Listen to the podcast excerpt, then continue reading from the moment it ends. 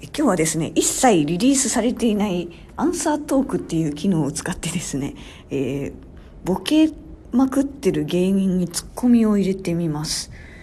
はい。では、やってみよう。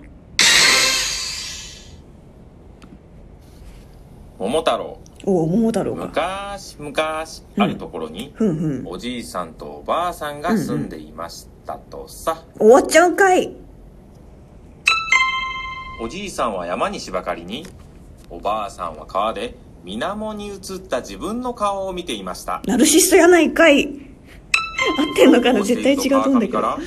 大きな桃が、どんこにし、どんどんぶらこだよ。流れてきました。おばあさんは大きな桃を持ち上げ、急いでセグウェイで帰りました。セグウェイ持ってんのすごいな。な、なんだ。おばあさんはおじいさんに、わかんない起こった出来事をテレパシーで伝えました。テレパシーで使え、伝えたんだっけそうするとおじいさんはすぐに状況を理解できました。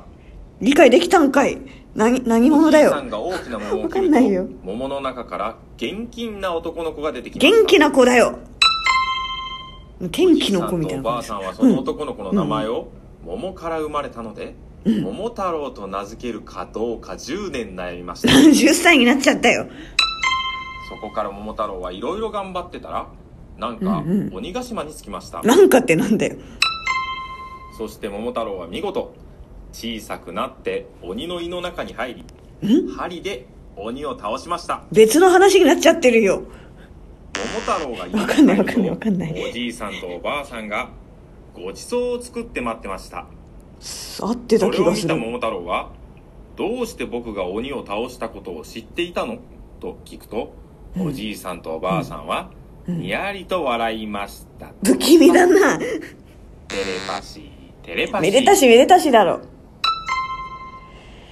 えー、わかんない。正解がどれなのかわかんないんですけれども、まあ、こんな風にですね、元のトークに対して被せてツッコミを入れていくということで、えー、やってみてください。あの、ぜひ他の PC とか持ってる人はですね、PC で流しながらこう配信するという感じで、やってみてね